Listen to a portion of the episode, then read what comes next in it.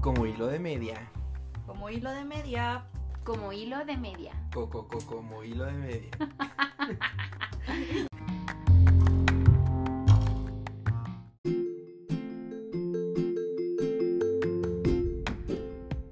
Amigues, bienvenidos a la segunda parte de Con. Como vieron, bueno, más bien como escucharon Claro. en, en el programa pasado, pues nos fuimos como hilo de media.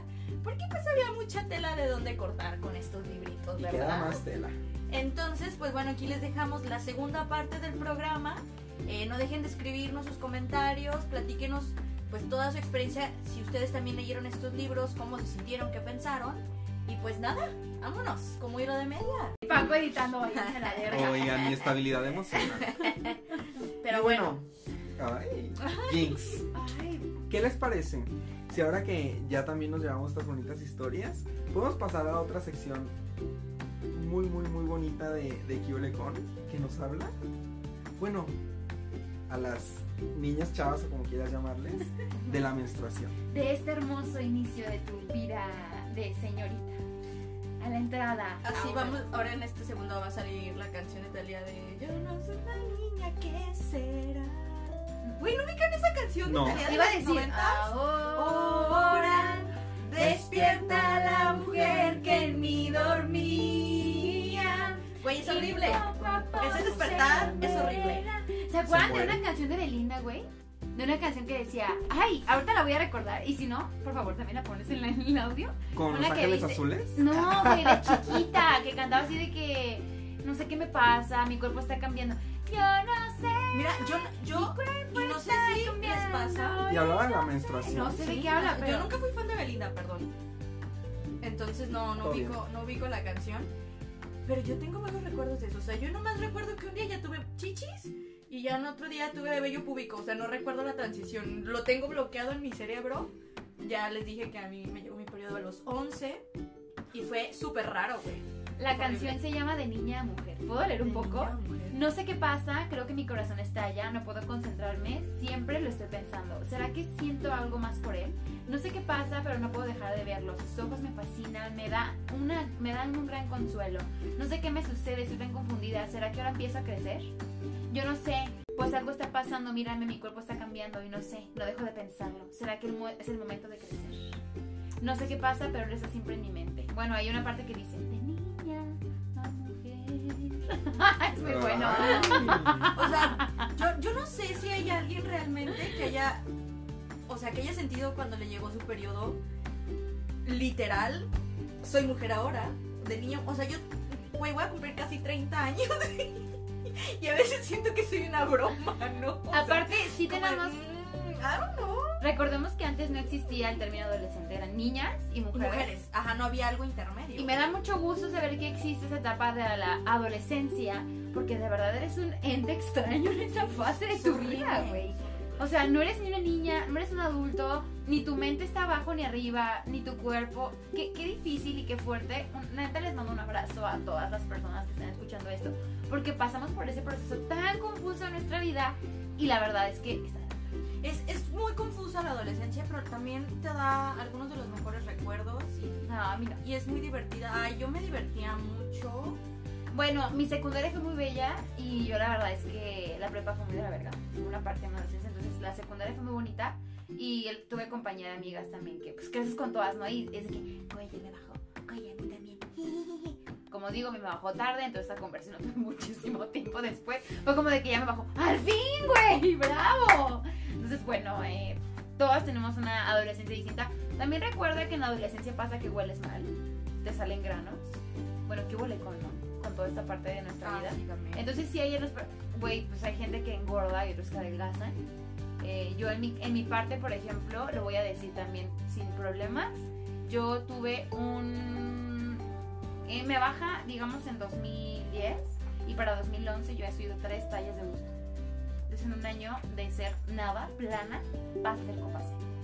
Entonces está muy de la verga que también en un cuerpecito de una niña chiquita de 1,35 crece en un año 30 centímetros y de repente ya me salen dos chichis gigantescas y mi cuerpo está cambiando, yo no sé, ¿será que dejé de ser niña para ser mujer? Eso pasa y es muy traumante, ¿saben? O sea, sí es traumante. Y aparte que te sientes cosificada desde una edad muy pequeña.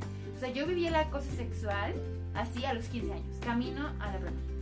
Y ya, ya, ya deseaba mi cuerpo, y hacían comentarios de mis boobies, y yo ya me sentía cosificada y ya me sentía utilizada desde muy chiquita.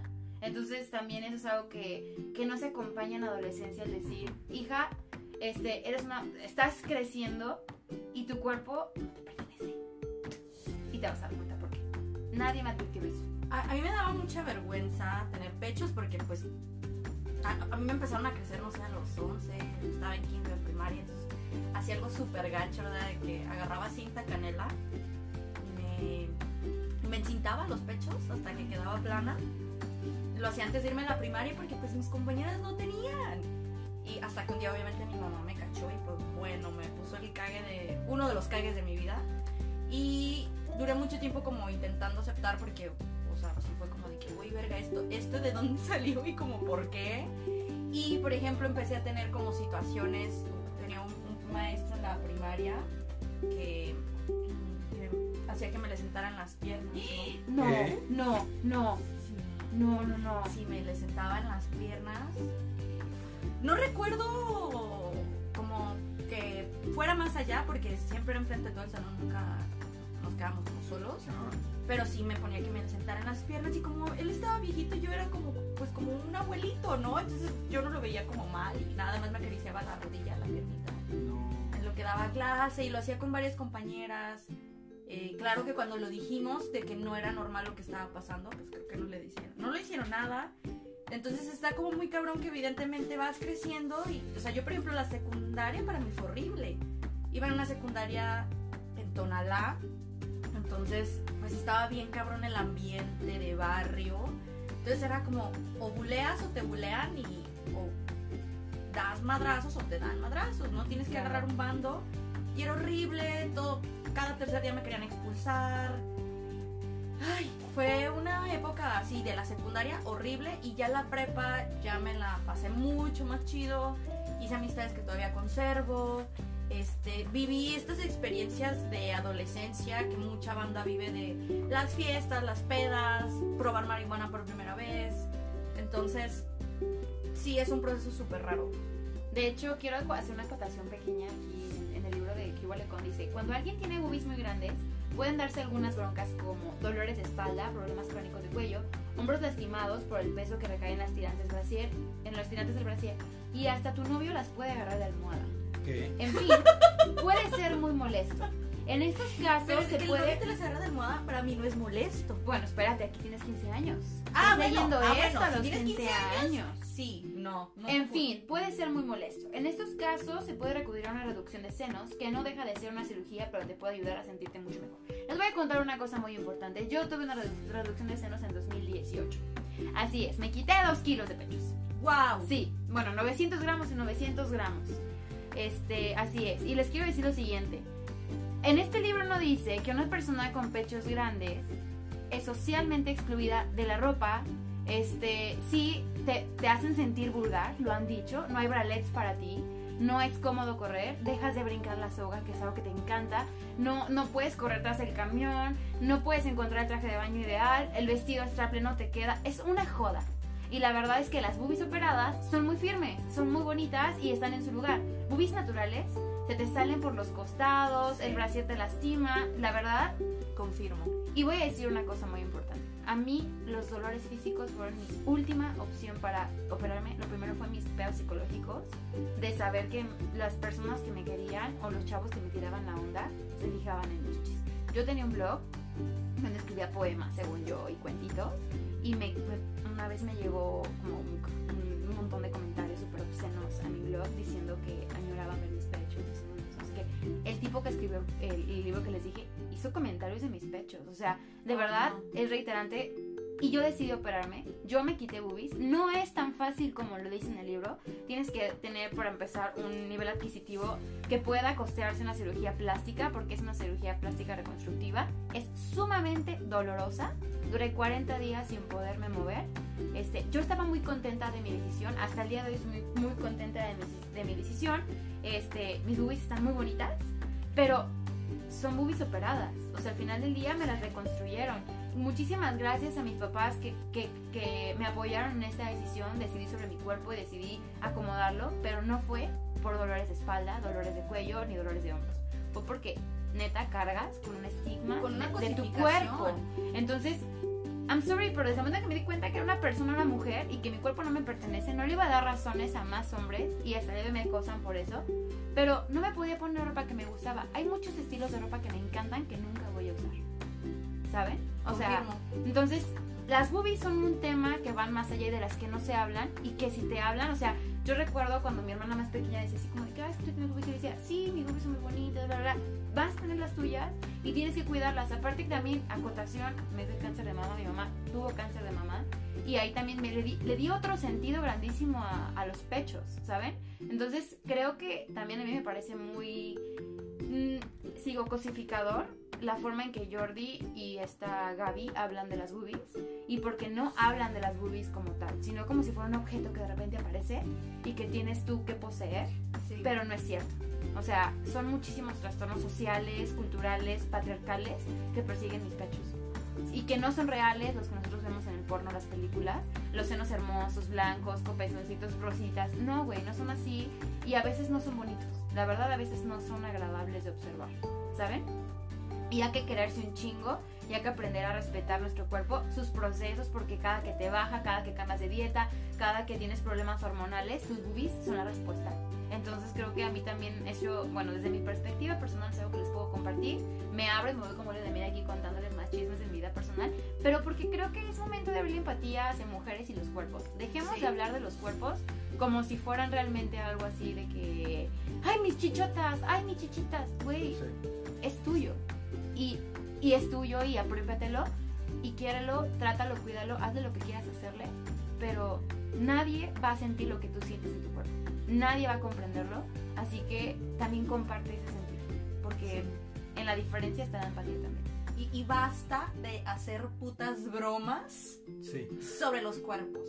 O sea, así como Calles, yo también soy, soy de pecho grande y como les dije desde morrita y me encintaba porque no podía correr sin que se moviera, no podías, y estás en la primaria, ¿sabes? Es como aún tu relación con tu cuerpo es de una niña, entonces, güey, pues las bromas de qué chichis chistosa, que no mames, o sea, fue con algo con lo que viví muchos años, que de hecho mucho tiempo era de que compraba ropa, o sea, yo soy petit, la banda que me ubica soy petit.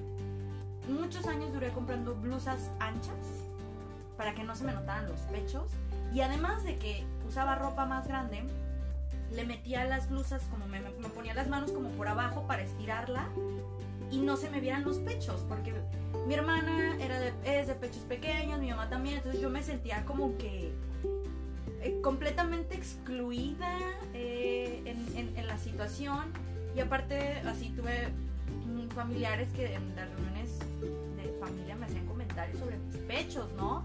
De que, güey, ¿por qué estás hablando del tamaño de mis pechos?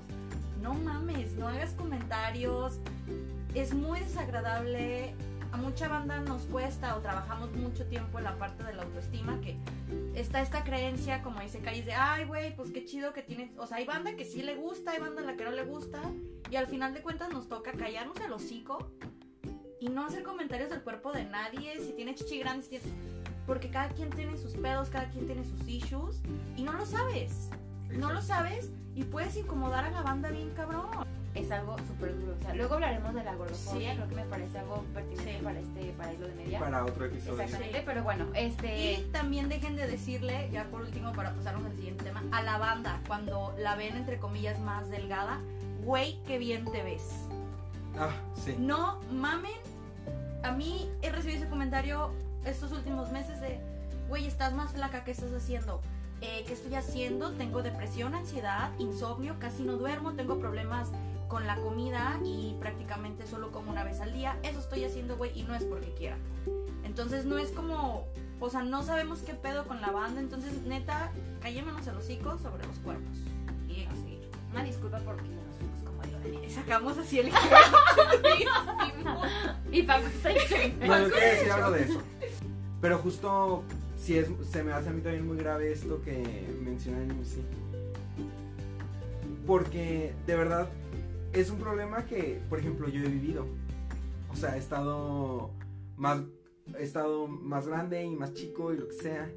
Y es muy duro precisamente que alguien llegue y te diga, ¿cuál dieta hiciste? Pues, ¿qué estás haciendo? Ay, pásame el tip, este, te ves súper bien. Cuando a lo mejor acabo de bajar 9 kilos porque estoy en la depresión más cabrona de mi vida. Y porque no puedo comer, porque no consigo comer, porque cuando tengo un plato enfrente de mí, no me pasa la comida. Y entonces se les hace muy fácil mirarte y decirte, te ves súper bien, qué chido que estés flaco, qué chido que lo estás logrando, porque la única meta al parecer que tenemos en la vida es poder estar más flacos. Entonces, claro, es lo que dice Kais, no es, no es tema de, de este episodio y les juramos que lo vamos a retomar en otro, pero sí, Ya, no. sí, daremos basta el espacio comentar. pertinente, ¿no? Para- Basta de comentar sobre otros cuerpos. Y, y vamos justo a la parte hablando de los cuerpos, cambios, a... Háblanos, Paco, de la menstruación. ¡Pam! Háblanos, Paco. ¿Qué dice Jordi sobre nuestra menstruación? Y Gaby. Pues aquí la parte que, que- que fue marcada para, para hablar de esto es una que dice, ¿qué oso? ¿Me puede dar unas toallas? La primera vez que compras toallas, te da la peor pena del mundo. Las pides quedito para que nadie te oiga y como el señor no te oye te dice, ¿que le dé qué? Ash, ya que por fin te entiende, te las puede dar envueltas o en una bolsa de plástico transparente. Si es así, te quieres morir. Sientes que en la mano traes una bomba atómica y que el señorcito de la farmacia está pensando, mira, hoy le bajó esta niña. Para nada, a él le vale. También cuando vas al súper tomas las toallas para meterlas al carrito y parece que están hirviendo y que te queman. Las avientas y volteas a ver si alguien te vio. Casi casi parece que en lugar de comprarlas te las estás robando. Relájate, al principio es normal. Después hasta las vas a pedir con alitas, sin alitas, nocturnas, diurnas, con manzanilla, con aloe. En fin, al rato hasta va a haber de vainilla con chispas de chocolate. Dios, no. Plot twist, 10 años después, no Jordi no existieron. Plot twist. No pasó. Vamos a erradicar las, las, las Plot toallas twist. húmedas. Ese es el plot twist. Ya, realidad. Pero si tu mamá te las compra, te ahorras todo este relajo. ¿Cuántas necesito? Al principio vas a querer usar todo un paquete de toallas en un día. Con el tiempo vas a encontrar la medida aproximada de cuántas necesitas según tu flujo. Como dijimos, hay que cambiarlas cada 3 o 4 horas para que te sientas limpia, no huelas mal o manches la ropa. Aquí se aplica la frase, no manches. Alto. Vamos a hablar sobre menstruar y Menstruar. estar sucia.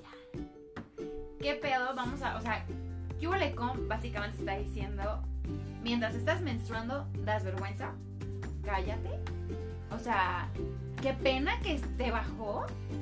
Y la verdad es que yo sí quisiera que las nuevas generaciones les digan a sus hijas, hija, qué orgullo. O sea, la neta, tu menstruación es una respuesta de tu cuerpo. Qué chingón. Vas a vivir muchísimos cambios, vas a conocerte en muchísimas versiones de ti. Yo la verdad es que tuve que reconciliarme con mi menstruación. Al día de hoy, este, tengo yo endometriosis, entonces me pesa muchísimo. Eh, menstruar es un calvario, lo era. Pero ahorita cada vez que me baja, yo sé que mi cuerpo está luchando, que mis hormonas están haciendo un chingo de trabajos para que yo pueda estar de pie, porque aparte quiero que sepan, damas y caballeros y caballeres, que nosotras chingamos al día a diario menstrual. O sea, estamos chingándonos el día, sacando la chamba, haciendo el desayuno, este, lidiando con nuestras crisis cotidianas, sangrando. Y no sangrando poquito, sangrando realmente. Con dolor, Con dolor. pélvico, dolor abdominal, migrañas, incluso náuseas. Muchas mujeres llegan a sufrir muchísimas situaciones corporales mientras están menstruando. Y ni jodidas más voy a ocultar que me duele algo. O sea, que ni que me duele ni que estoy viviendo. O sea, estoy menstruando. Y lo digo abiertamente con quien dice, ay, perdón, es que estoy menstruando. Este, ¿saben qué? Me tengo que retirar porque voy a cambiarme la copita. Este, o de que, ay, me manché, amigues, me manché. Sí, ay, pues ya, neta, ya no me da vergüenza estar manchada. Porque es algo que me pasa, es algo que sucede. Incluso yo ya decidí no utilizar la copa en mis últimos días. Y si me mancho, ok, de verdad. Y tengo mis chones para manchar, porque no voy a estar gastando más, toallitas. Los pantiprotectores son muy dañinos en nuestro cuerpo, entonces no más. Y pues tomé la decisión de mancharme. Y vivir esa mancha. Y que la vean y digan, esa chava está menstruando, ¿saben? O sea, basta, basta de, de ocultar, basta de transmitir a las morritas Vergüenza. vergüenza y ocultarlo como si, "Güey, me bajó. mm, mm". O sea, ni, ni el secreto ni la vergüenza. Es algo que nos ocurre a todas una vez al mes. Por el resto de nuestra vida hasta que tengamos 50, 60 años. Y justo, o sea, lo que dice acá en el libro, no, no, no exploran la parte precisamente de, güey, no tienes por qué avergonzarte de esto ante el mundo, porque también es porque para mucha banda es, es un pedo tabú, vergonzoso. O sea, la última vez que compré toallas y fue porque olvidé mi copita y dije, puta madre, tengo que comprarme toallas. Fui a la tienda y me hirvió la sangre cuando el güey me las echó en una bolsa negra para que no se vieran que eran toallas. Y es como, güey, o sea, si compré toallas, ¿cuál es el pedo? ¿Por, por qué tiene que ser algo vergonzoso? Porque tiene que ser algo eh, que a la gente o a mucha banda le produce como de, ay, guácala, güey. O sea, es una pendejada y yo siempre fui como muy abierta con el tema. Curiosamente, mi, mi mamá sí era un poco más, pues, más, eh, digamos, no recatada en el tema, pero sí eh, continuaba como con estas prácticas de ocultar la situación, como, pues porque ella también viene de un sistema y estuvo creada de ciertas formas, ¿no? El que de alguna forma me ayudó a ver el tema con humor es mi papá. Y me acuerdo claramente un día que estábamos en, en Walmart y yo así de que estábamos justo en la zona de toallas y volteó y me dijo, te echo unos caballos. yo así de, ¿eh? ¿Unos qué? Unos caballos y yo, ¿cómo que unos caballos? Sí, unas toallas y yo, ah, sí, ¿por qué unos caballos?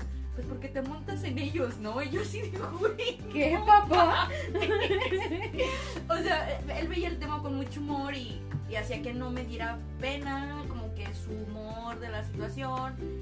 Pero muchos años sentí vergüenza. Y es muy cabrón. Y aquí en este, en este libro, cómo replican y cómo te dan eh, como única opción o lo más recomendable las toallas. Cuando las pinches toallas son horribles. Uno, están diseñadas para que se llenen súper rápido. Eh, estos como olorcitos que tienen solo hace que con la mezcla de tu pH y con todo este cotorro de la sangre se genere un olor que puede ser a veces pesado para una que es como de, oh, verga, esto huele súper extraño, ¿no? Y crees, durante años, a mí me pasó, yo durante años creí que menstruaba mucho, de que a pesar de que mi menstruación es muy corta, es de tres días, este, creí que menstruaba mucho y que olía mucho y, y, y yo decía, güey, me va a bajar puta, qué horror, qué horror, qué horror, qué horror, la odiaba, era un pedo feo con esta parte tan personal, tan femenina, tan yo. Pero cuando decidí cambiarme ya hace cinco años, creo, la copa menstrual, fue como de, güey, o sea, no me baja a ese nivel. Mi menstruación no huele a nada. Ni siquiera, o sea, porque era como de puta. Estoy güey, limpia. estoy, o sea, era, es una sensación muy diferente y es un tema súper, eh, para mí, reconciliador conmigo misma. De decir, güey, porque antes sí es como, puta, tengo que ir a la playa, pero tengo que, hay que checar que no vaya a estar en mi periodo, porque la toalla o el tampón, que es incómodo y no sé qué, bla, bla, bla. Y para mí era un conflicto planear incluso las pinches vacaciones para que no cayeran en esos días. Y ahora es como de que, güey, con la copa yo feliz en la vida, increíble, etérea, inmaculada, arca de la alianza. Y está muy cabrón cómo la banda carga un chingo de estereotipos con la menstruación y sobre todo los vatos de que, güey, no digas que estás menstruando porque es como de, ah, eh. pero no sea para coger y estás en tus días, de, ah, no hay pedo, güey, no hay pedo, pero antes eres una loca, una histérica, está menstruando, está en sus cambios hormonales. Es- se Y si no te ha cabrón. bajado, ahora sí ya quieren saber hasta cómo va el ciclo, güey. Está muy cabrón. Oigan, pues es que también está esto, los hombres que no saben nada de la menstruación, no sé si a muchos las separaron de sus aulas cuando iban a hablar de menstruación. Y para mí es pertinente que los hombres sepan cómo es el ciclo menstrual, porque también ellos tienen que hacerse responsables a la hora de tener relaciones sexuales sobre si la persona con la que está preguntar libremente, oye, ¿en qué, en qué parte de tu ciclo te encuentras? Cuestionarse eso, ¿sabes? Porque luego resulta que los embarazos no deseados vienen porque la pareja con la que estuviste no tenía ni idea de que estabas ovulando y el cabrón se quita el condón. Que eso es violencia. Es violencia, pero, pero, o sea, y si no se quita el condón, no tienen la precaución ni siquiera de venirse afuera con el condón. O sea, tener cuidados muy, muy específicos porque si decides tener relaciones mientras estás ovulando, hay, hay que tener precauciones Hay específicas riesgos. y hay que saber que tu, o sea, que tu pareja sexual en ese momento sepa lo que estás diciendo cuando dices estoy ovulando, el riesgo en el que estás corriendo si decides tener relaciones ovulando. O sea, eso es algo que hay que hablar. Y que los hombres, sí o sí, tienen que saber lo que es el ciclo menstrual y en qué consiste. Sí o sí. O sea, no hay que separar esas clases. No al pin parental. Este. Por favor. No al pin parental, momento para Aquí, declararlo. aquí en este, en este podcast estamos en contra del PIN parental. Y, Rotundamente en contra. Ah, Ah, y hablando atrevo. de embarazos no deseados, pues Hugo Lecon fue redacta, redactó un pedacito.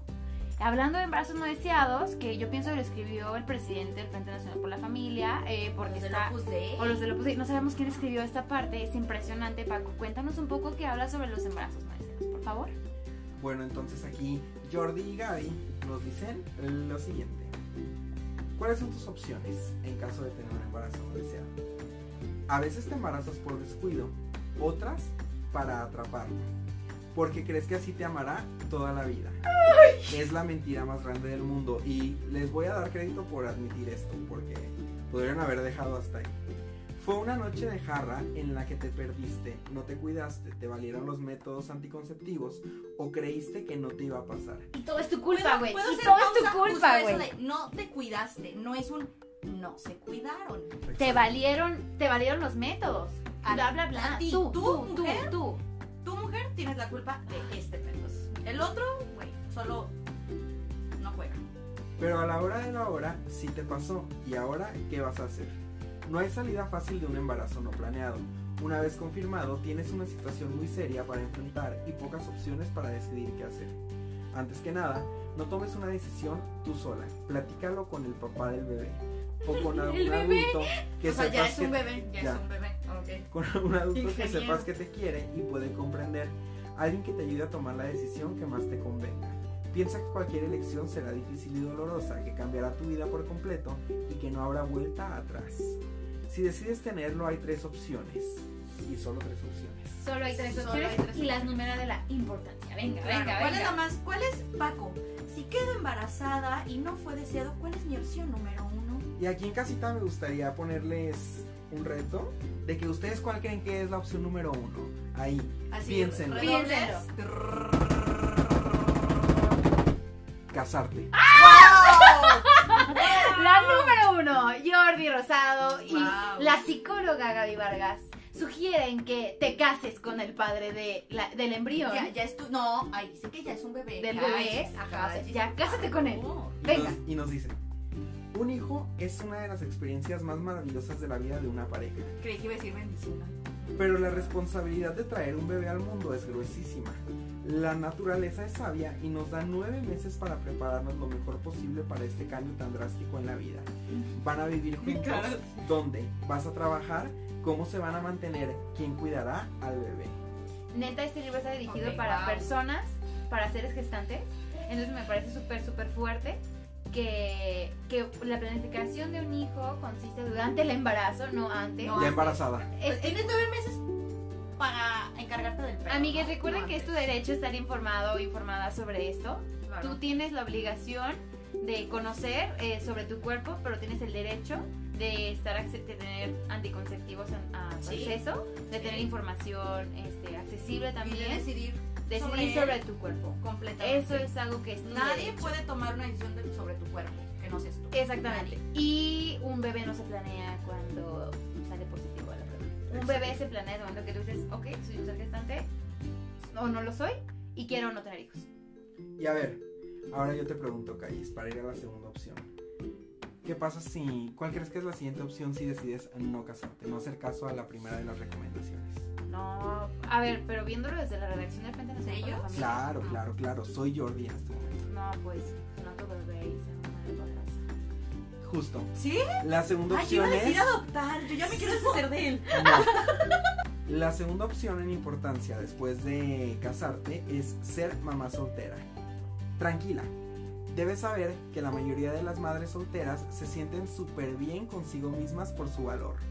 Por supuesto no va a ser fácil, pero si quieres, puedes encontrar muchas formas de recibir ayuda.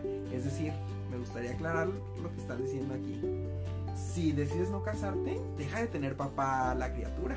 Ajá, o sea, ya estás sola, todo cool, sigues valiendo algo, no te preocupes. Qué valiente eres. Qué valiente eres. Exime al güey que puso el esperma de toda responsabilidad. Si yo el papá no sé dónde quedó. Y vamos a que hacer un paréntesis. O sea, yo creo que es importante recordarle a las mujeres que están escuchando este podcast que si decides por no tener hijos, vales lo mismo Exacto. Una mujer que decide tener un hijo tiene una decisión personal sobre su vida y es que qué chingona decisión, pero una mujer que Válido. decide no tener hijos, qué chingona decisión. Válido. exacto. Entonces, no, no mames, qué pedo con ese.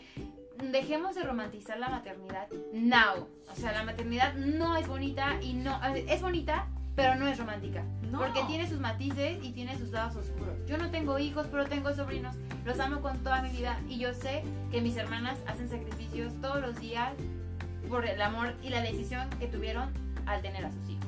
La neta. completamente estoy igual. Y son tan, tan poderosas como una mujer que decide no tener hijos y seguir con su carrera o dedicarse a lo que quiera dedicarse. Y entonces vamos a la tercera opción. Porque no hay más. Eh, esta, es la, esta es la tercera y última que nos da aquí Bolecón. ¿Puedo adivinar? Sí. ¿Puede ser adopción? Darlo, darlo en adopción. Ajá. Se necesita mucha valentía para dar en adopción a tu hijo, pero a veces, debido a las circunstancias, tú sabes que es lo mejor. Son muchas las parejas que no han podido concebir y desean muchísimo a ese bebé para hacerlo feliz. En nuestro país existen diversos centros donde se encargan de orientarte y buscar el mejor hogar para el bebé, para que viva rodeado de amor, reciba una buena educación y un buen ejemplo. Plot twist. Oh my En God. México, bueno, en Jalisco solamente existen 358 niños en estado de adopción que tienen entre los 5, 7, 10 y 7 años que no han sido adoptados y que no, tal vez no lo sean nunca. y que sus procesos de adopción pueden durar desde 6 meses hasta 3 años. Entonces, no mames. Ah, y también eximiendo a personas del mismo sexo Sí. que no pueden adoptar. Y, y tampoco puedes adoptar si eres un padre o madre soltera. Sí. Entonces, la adopción es elitista, es selectiva. Y está dentro del eterno. eh, eh, de heteronorma. Como este libro. Como este libro, claro. Y a ver, yo quiero ver los del Frente por la Familia que están haciendo por este tema, ¿no? Exacto. Claro, vamos a facilitar. Ay, no, no, no, ya, esto me. O sea, Nada. Nada. O sea, es como. Güey, Esa es la respuesta. ¿tú qué O sea, es importa? como si yo ahorita quedo embarazada y digamos eh, la lógica de mi vida fuera este libro y la lógica completamente social. Puta, o sea, solo tengo tres opciones a las que en las que es sí o sí. O sea, las tres opciones es sí o sí, tenlo y a lo mejor yo yo por lo menos siempre he tenido, bueno, no siempre pues, pero de unos años para acá soy muy consciente, yo, yo no quiero tener hijos, no es no es como de mi interés. Entonces, si ahora tuviera algún fallo en mi método anticonceptivo y esto fuera la realidad completamente, pues ya me chingué, ¿no? ¿Dónde quedan mis deseos Y como mujer? ¿Dónde quedan? Exacto, yo siempre he creído que, que tener un bebé es un tema muy fuerte, es una decisión muy grande y que parte mucho de, de tu capacidad, y no digo que no tenga la capacidad yo de dar amor, pero pues no me interesa dárselo a otro ser humano pequeñito o lo que tú quieras. Entonces, es como, güey, a huevo tienes que tenerlo y a huevo tienes que hacer un espacio en tu vida para este pequeño ser. Tienes que con los años ahorrar, mantener. Güey, y si no quiero, ¿hay alguna opción si no quiero, Paco, según Jordi y Gaby? Mira, aquí ah, ya no dan ninguna otra opción, pero agregan un apartado que habla del aborto. Ay, ¿qué dirán del aborto? Que déjenme, voy a hacer nada más una pausa. Acabo de ver que Calle trae en su mochila un palacate verde, justo como el mío, que yo también tengo en. ¡Ah! Qué maravilla. Amigas, aborto legal. Ya, nos surge. Pero, pero ¿qué opinan Gaby Vargas y Jordi Rosado sobre el aborto? El aborto fue ilegal en nuestro país hasta el 26 de abril del 2007, fecha en que se despenalizó únicamente en el Distrito Federal y solo dentro de las primeras 12 semanas de gestación, según el artículo 144 del Código Penal. También puede practicarse si te embarazaste por causas de una violación, si el bebé tiene malformaciones congénitas o si el embarazo representa un grave riesgo para tu salud. Datos de la Organización Mundial de la Salud revelan que quienes mueren por la práctica de un aborto, legal o ilegal, son frecuentemente adolescentes que llegan al hospital con hemorragias o infecciones causadas por interrumpir la gestación cuando las jovencitas se encuentran muy desesperadas. Físicamente, el aborto puede provocar infertilidad, perforación del útero y peritonitis. En casos extremos resulta necesario extraer la matriz. Nada más les falta decir que se te cae la mollera también. Psicológicamente, causa depresión, arrepentimiento y sentimiento de culpa que según la opinión de algunas mujeres que se lo han practicado puede durar muchos años, incluso toda la vida. Por dichas razones, esta opción es la más dolorosa y difícil en la vida de cualquier mujer. La realidad es que, aunque se despenalizó el aborto en el Distrito Federal, el tema aún es muy polémico y de mucha controversia. La mayoría de los doctores no lo practican por sus creencias o simplemente por el riesgo que puede existir hacia la paciente. Si decides hacerlo, infórmate bien. No acudas a clínicas clandestinas ni con charlatanes o hierberos. Hay quienes defienden el aborto diciendo que cada quien es libre de decidir sobre su cuerpo. Sin embargo, no olvides que el cuerpo formándose dentro de ti no es el tuyo. Uy, no más. Queremos saber qué persona del Frente Nacional por la Familia redactó Participó en esta redacción. Y continúa. De todas las opciones anteriores, lo mejor sería no tener que decidir. Sé inteligente, piensa muy bien las cosas y evita que la aprendidez y el momento te ganen. Y culmina con esto. Esto quiero que saboren las últimas palabras Ay, no. que les dicen Gaby y Jordi Ajá. a, A las ustedes, niñas. Apréndanselo bien, amigas. Valórate. Opta por la abstinencia o cuídate para que no te la juegues. Wow, wow. Solo tú, nada más Wow. tú. Te embarazaste por obra del Espíritu Santo. Claro. Y aparte, o sea, está muy cabrón como es súper fatalista. Es súper fatalista y, o sea, hay que dejar algo bien en claro. Abortar en casa es un aborto seguro. Es un aborto acompañado, es, una, es un aborto donde, o sea, donde todo es, te te está planteando aquí todo un escenario negrísimo de que, güey, o sea, como les dije ahorita de broma, casi casi se te va a caer la mollera y te va a dar seguida en una uña y, o sea, obviamente puede haber muchos riesgos cuando vas a una clínica clandestina, cuando vas a una especie- y es justo lo que es eh, una de las de las discusiones por la necesidad de la despenalización del aborto. Porque si hay muchas mujeres que están muriendo por realizarse abortos, es porque son en estos espacios que no son seguros, que no son higiénicos, que eh, a una la ven- se ve forzada a acudir a estos espacios ante la necesidad de realizarse un aborto porque no quiere ser madre y nadie te puede obligar a ser madre. Entonces están como muy cabrón como, eh, como una opción que es precisamente, eh, para mí debería ser la número uno y no casarte. Te la ponen al final ni siquiera como una opción, como una advertencia. Claro. Es una advertencia, eso no es una opción. Valórate. Y esa mamada, Abstente. exacto, abstente y valórate. Entonces, las personas que somos sexualmente activas, ok, no nos valoramos. Y si te embarazas, eres una tonta. Porque te embarazaste tú sola, güey. Por obra del Espíritu Santo te embarazó tu, tu consola de PlayStation, seguramente.